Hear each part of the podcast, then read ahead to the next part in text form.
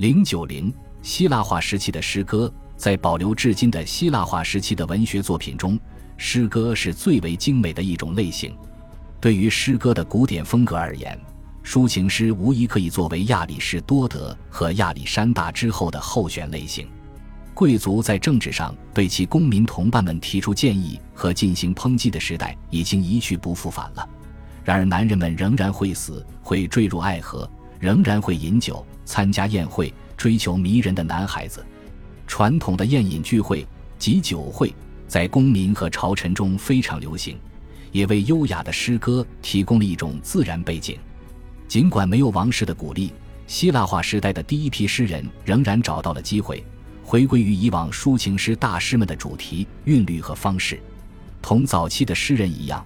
他们也致力于创作底层大众的歌曲，为了适应新的背景，他们扭曲了这些主题，并添加了学识、智慧和雅致，让歌曲适合受过市民教育的真正的老男孩。我们对公元前四世纪的诗歌所知甚少，以致我们可能丢掉了重新发现抒情诗的根基。对我们来说，它的影响在讽刺短诗中是最为明显的。跨越了从约公元前三百年到前二百四十年之间的黄金时代，诗歌大师们用他们的个性和文学品味填充了这个时代，不断超越他人的诗歌设计的双关语如此文雅，至今我们仍可以带着愉悦对之进行解读。特别是在亚历山大里亚，讽刺短诗表达了对一个亲密而自由的朋友圈子的印象，他们正为自己新记忆的优雅而狂欢。他们留下了更多其中带有观点和对话的诗歌，这些诗歌被他们置于谜一样的背景中，这让我们看到了他们的自我意识以及他们在酒和女人、酒会和轻浮男孩中间的生活。最早的大师是萨摩斯的阿斯克勒皮阿德斯，一位令人尊敬的诗人。他给我们留下的多数是他的爱情诗，在他关于妓女和以会饮为背景的诗歌里，有观点。更有一种善意的自我意识，爱与酒的关系是他的主题。同时，他也意识到，如果一份爱情失败了，人总会在某一天拥有另一份爱情。波西迪普斯涉足了类似领域，同样在城市的主要建筑物上为我们留下了一些令人愉悦的短诗。学者们发现，很难将阿斯克勒皮阿德斯的诗歌与他的萨摩斯同伴赫迪鲁斯的诗歌区分开来。可能他们本来就是亲密的朋友。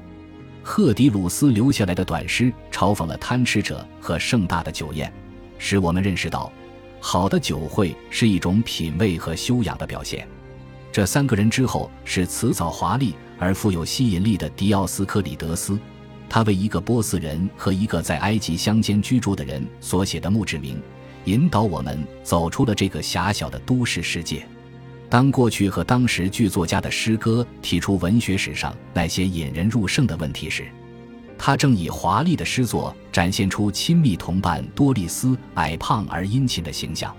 讽刺短诗的大师是王室教师卡里马库斯，他熟知别人的作品，并在长诗中攻击他们的品味。反过来，他们挑出他的一句最好的诗，把它重新放置在一种猥亵的背景中。如果卡里马库斯的讽刺短诗是我们已知的他的全部作品的话，那我们对他的描绘该有多么大的不同！在这些诗中，他的语言清晰而流畅，他对诗歌形式的把握仍然受到所有希腊挽歌作者的艳羡。在他的短诗中，我们看到了男孩们的不幸情人卡里马库斯，正饱受他自己无法控制而他人又无力承受的热情的折磨。他是知道如何在传酒过程中获得快乐的卡里马库斯，也是能斥责神的裁决的卡里马库斯。没有什么能阻止他的艺术。他能说出有关言教的绝妙双关语，或者为自己优雅的文学品味进行辩护。而现存的有限的阿斯克勒皮阿德斯诗歌，则是自我意识更浓厚，感情也就比主题更深刻。王室教师和编务员同样可以很幽默。他为自己的朋友医生菲利普斯写下一组绝妙的诗句，说明诗歌能够治愈深陷情伤的男孩子，饥饿也具有同样的作用。诗人和他的朋友能藐视爱情，因为他们拥有这两种治疗方法。提及诗歌，可能是在暗指伟大的狄奥克利托斯所作的一首诗。讽刺短诗的语言，则具有一种与医生相称的治疗性的音调。更深入地说，卡里马库斯给我们留下了一组最出色的希腊文墓之名。这些都是讽刺短诗的传统主题，并且因几个已逝的朋友再次流行兴盛起来。这些朋友中有贫穷却多才的赫拉克里特，他的谈话累坏了太阳，他为我们留下了一首精妙的葬礼诗作为纪念。这都是些伟大的诗歌，简洁、角度精准且感人至深。不过，讽刺短诗是偶然献给卡里马库斯的赞助人的，没有国王会像支持诗人那样给予其他艺术家长久的支持。他们所要感谢的应该是他们所提及的城市和宫廷社会奇观。两位重要诗人在亚历山大里亚来来去去，其他的好诗则都是在远离国王的地方写下的。然而，缺少了大城市的语调。里奥尼达来自希腊西部的塔林敦，他的主要才华体现在对乡村生活的场景和物品的描写上，以及他写下的关于自己简单而贫穷的生活的诗句。我们听说两个天才女诗人也具有相似的风格，一个是洛克里的诺西斯，她的诗描绘了女性的家居生活；另一个是提基亚的安妮特。他用迷人的诗句展现了浓烈的田园风情。得益于安妮特，我们还拥有了最早的为宠物所写的著名墓志铭。这很快演变成为托勒密王朝上等人的狗，和在埃及或阿富汗的狩猎中被隆重宰杀的动物而写作的诗歌。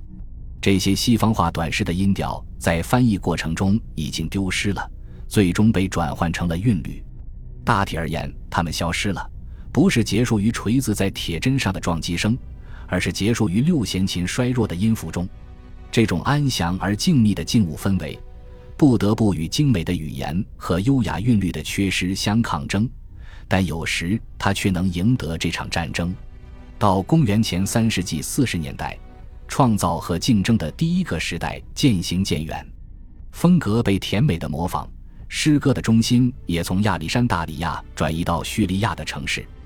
叙利亚的梅勒阿格尔在他的伟大诗选《花环》中收录了五十多位讽刺诗人的作品。在头一次的发展高潮中，讽刺短诗把我们带到了新诗的前沿。诗人引发了同时代人对优雅挽歌的新兴趣，雅剧和田园诗扩展的抑扬格，对智慧和哀婉诗句的喜爱。面对古典传统，希腊化时代早期的大师们没有反抗形式和规则。这里没有漩涡派画家和意象派诗人，相反，他们使形式更加精美，使韵律的规则和古语更加多样化。希腊艺术家们尤其能在受到自身局限时发挥才干。迪奥斯克里德斯的讽刺短诗尊重新的剧作家，但评判他们的依据却没有留下来。然而，在较低水平上，一种对雅剧的新兴趣突然产生了，这种粗俗的。大众的描述，在多利安散文里活跃起来。西西里的大师叙弗伦曾一度影响了柏拉图。从其特点来看，希腊化时期的诗人赫罗达斯和狄奥克利托斯给文学带来了新意和精美。赫罗达斯的天才一度被低估，他的诗歌仅仅重新出现在1891年的纸草文献中，又被错误地认为是同时代的现实主义风格。评论弄错了他的形式和语言，他复兴了衰落的抑扬格韵律和公元前六世纪诗歌所用的古老爱奥尼方言，并把这种知识附加在平庸的雅句里。他保存下来的描述是生动的，并且展现了社会历史邪恶的一面。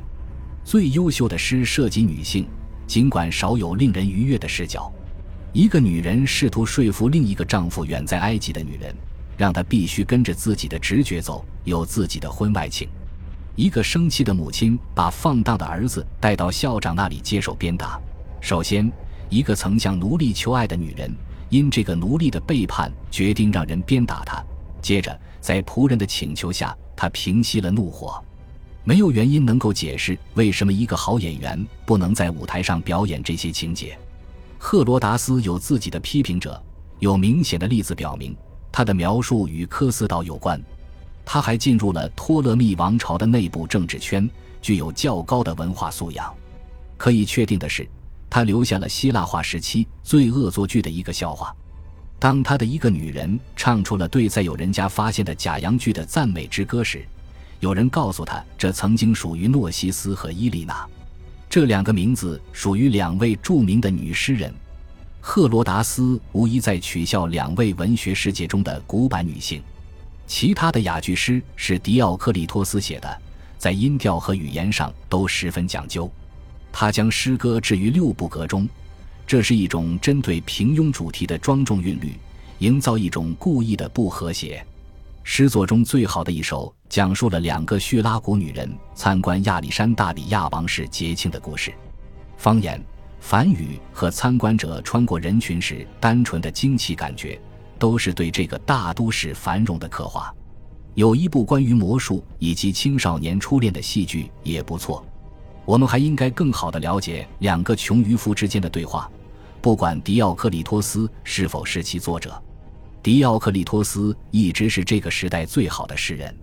他生于西西里，可能是在叙拉古。在公元前三世纪七十年代，他尽力侍奉托勒密二世，之后又回到饱经战火的家乡西西里，侍奉国王希罗。他曾经在作品中影射亚历山大里亚的大师们，最好的两首诗流行于亚历山大里亚城市群之中，一首在城里。一首在科斯岛上，在他提到的诸多植物里，他对爱琴海东部的而不是西西里的植物群有种轻微的偏见。除此之外，他是那样神秘。尽管在对普鲁克斯的颂歌中有一段很出色的短诗，显示出他懂拳击，堪称同时代亚历山大里亚图书馆员中的翘楚。恭喜你又听完三集，欢迎点赞留言。关注主播，主页有更多精彩内容。